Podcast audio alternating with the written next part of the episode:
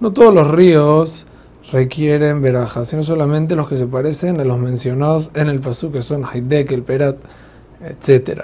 ¿Qué quiere decir? Son ríos grandes que existen desde la creación del mundo y no son artificiales. Un río que fue reconstruido y reestructurado por las personas, o a Filus si se duda que haya que se le haya hecho algo, no se bendice por él porque no es natural al 100% y no se puede decir Ose Maase Bereshit. Hazak Ueruch.